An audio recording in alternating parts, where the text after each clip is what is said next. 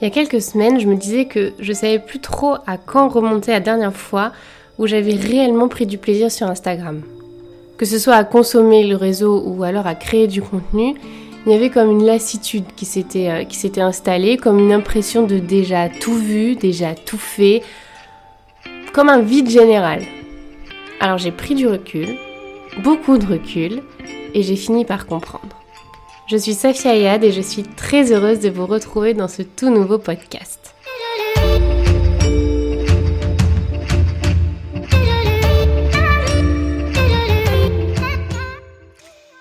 Instagram est né il y a maintenant assez longtemps pour qu'on soit en mesure de prendre ce recul.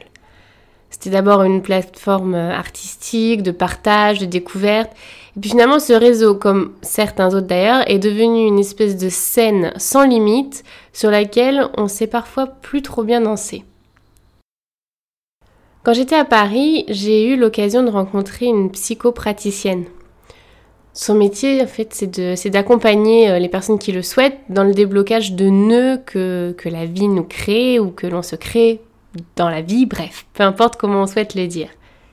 On a eu une conversation hyper intéressante, hyper enrichissante, au cours de laquelle elle en vient à me parler de ses nombreuses patientes dépressives, mal dans leur peau, parfois au bord du suicide, etc. J'écoute avec un intérêt incroyable, euh, je la laisse exposer plusieurs cas concrets, dont celui de cette jeune fille qui fond en larmes face à son reflet dans le miroir parce qu'en fait elle ne s'aime pas. Elle se plaît pas, elle se trouve trop ci, pas assez ça. Donc elle pleure quand elle se voit dans le miroir. Vous allez vous dire que, la dépression c'est un mal vieux comme le monde, et bon, vous aurez raison, c'est sûr. Mais ici, il y a deux facteurs à prendre en considération. Premièrement, ces jeunes filles ont toutes entre 11 et 14 ans. 11 et 14 ans. Et deuxièmement, elles ont toutes des complexes construit sur les réseaux sociaux. En d'autres termes, la consommation de ces réseaux sociaux leur a créé ces complexes. Alors quand je comprends ça, quand elle m'explique ça, les choses se bousculent dans ma tête. C'est une espèce de tourbillon général. Je suis partagée entre la colère, une colère profonde, et la tristesse, une, tristesse tout aussi profonde. Entre l'envie de continuer à vouloir faire les choses bien et l'envie de tout arrêter par peur de faire du mal. Des adolescentes de tout horizon perdent pied en partie à cause de ce qu'elle voit sur les réseaux sociaux. Et alors là, je me revois euh, à 13 ans, en sixième, avec mon ciré jaune, mon vélo between, et je me dis qu'en 15 ans, les choses ont énormément évolué et pas nécessairement toujours en mieux. Je prends aussi davantage conscience de la responsabilité que c'est de poster du contenu disponible pour tous, gratuitement, sans limite, et là j'ai peur. J'ai peur en fait. Cette pseudo-perfection que l'on peut admirer, c'est une belle dose d'évasion pour la majorité des gens et j'en ai encore parlé il y a quelques jours avec l'une d'entre vous que j'ai eu la chance de rencontrer à l'aéroport. Pour elle, les réseaux sociaux, c'est en fait un moyen de, de s'échapper, de couper du stress de son travail de danseuse, de la pression, de devoir toujours être à la hauteur mentalement, physiquement. Donc quand elle se connecte à Instagram, elle s'évade. Mais cette perfection, elle peut aussi très vite construire des complexes d'infériorité dont souffrent ces jeunes filles.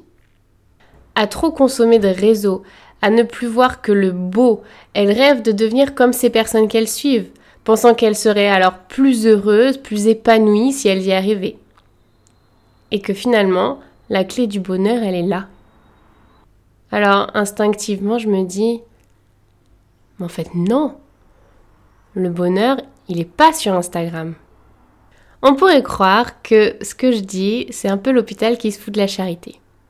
Mais pas du tout. J'aime ce que ces technologies nous permettent d'apprendre, de découvrir, de partager, mais comme toute chose, il me semble primordial d'en connaître les limites. Nous passons tous énormément de temps à scroller les différents fils d'actualité, mais dans quel but précis? Quelle est cette quête jamais réellement atteinte que nous poursuivons? Cela nous rend-il vraiment plus heureux? Est-ce que cela nous nourrit? C'est en me posant ces questions et en gardant en tête que non, le bonheur n'est pas sur Instagram que j'ai pris deux décisions importantes dans ma vie de consommatrice de réseaux sociaux.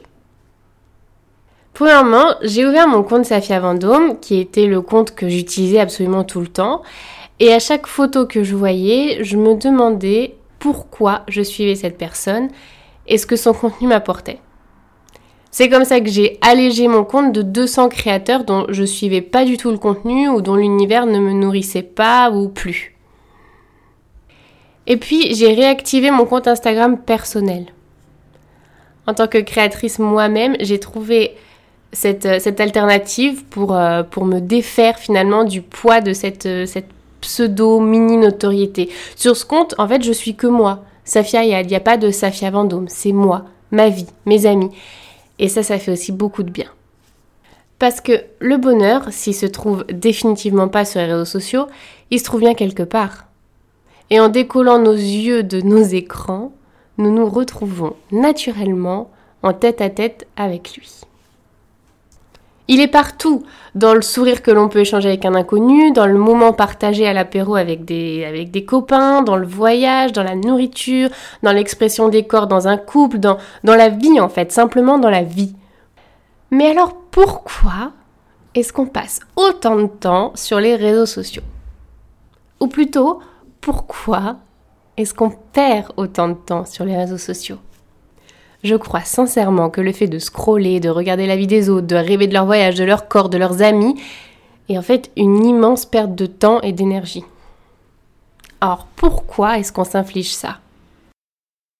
À l'origine de cette addiction, je crois qu'il y a la curiosité. Avant les réseaux sociaux, c'était la télé, les émissions de télé-réalité qui voulaient nous faire croire qu'il est complètement normal d'être enfermé 24 heures sur 24, filmé, jugé par tout le monde. L'être humain est de nature curieux et c'est d'ailleurs une qualité merveilleuse dans la mesure où cela reste nourrissant et bienveillant. Puis sont arrivés les réseaux sociaux qui ont rendu tout encore plus simple, encore plus accessible et qui nous ont aidés à garder le lien avec notre famille, nos amis, les gens que l'on rencontrait au hasard de nos vies. Ce lien social créé par, euh, ces réseaux, c'est une aubaine. Combien de personnes est-ce que j'aurais perdu de vue si j'avais pas Facebook?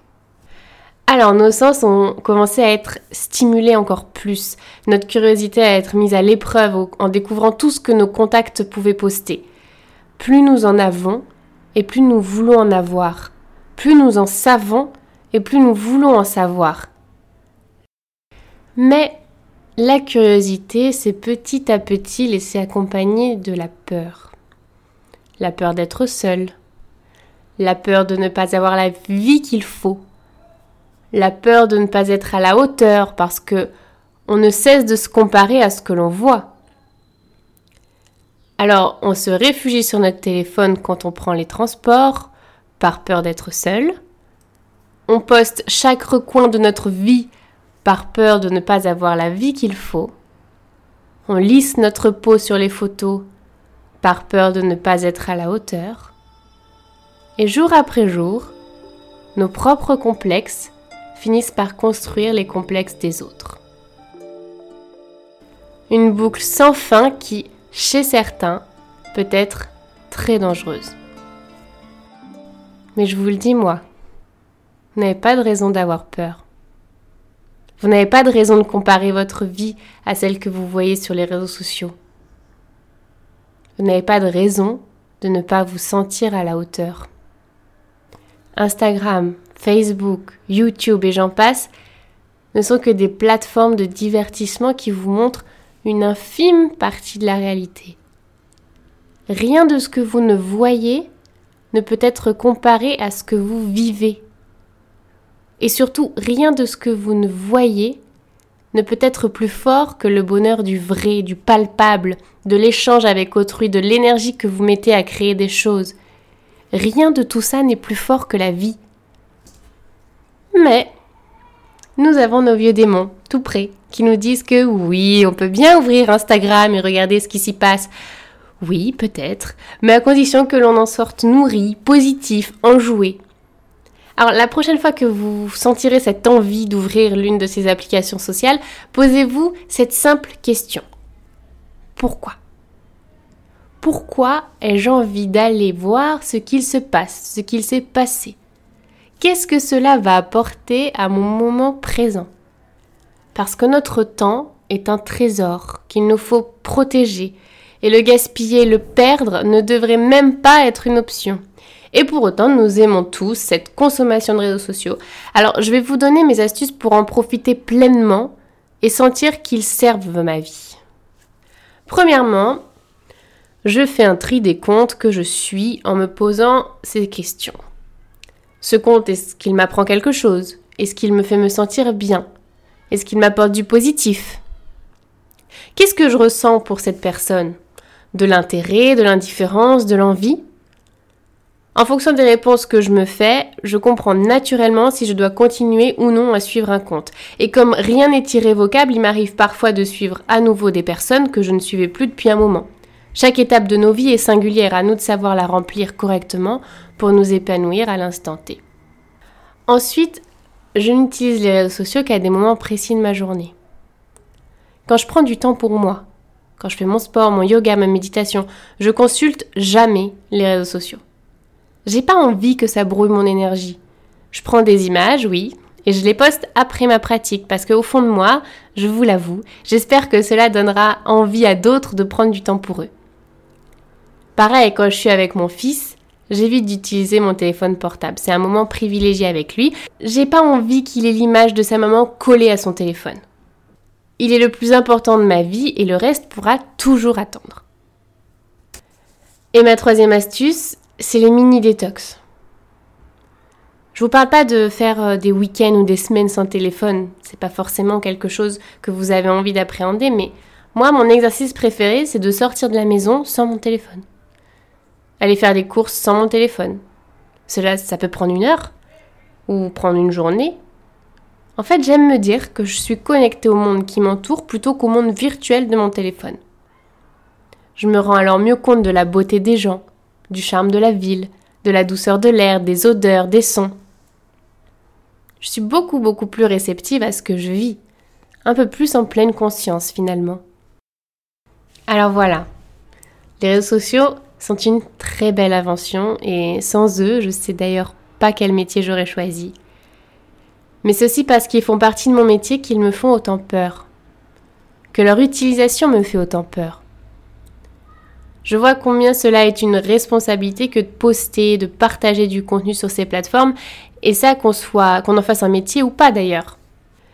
Mais j'ai surtout envie de me raccrocher à ce qu'ils offrent de merveilleux. Cette connexion au monde, cette ouverture, cette source infinie de découvertes, d'enrichissement. Parce que si nous les consommons dans cette dynamique, alors ils pourront jamais nous faire de mal, au contraire. Ils nous serviront et feront partie de notre développement personnel.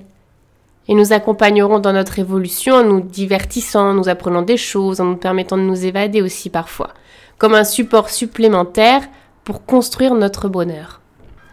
Alors, ne nous perdons plus dans cette quête du bonheur. Il est à portée de main. Profitons sereinement du partage constructif que nous offrent les réseaux et libérons-nous des règles pour vivre pleinement notre bonheur, notre vie.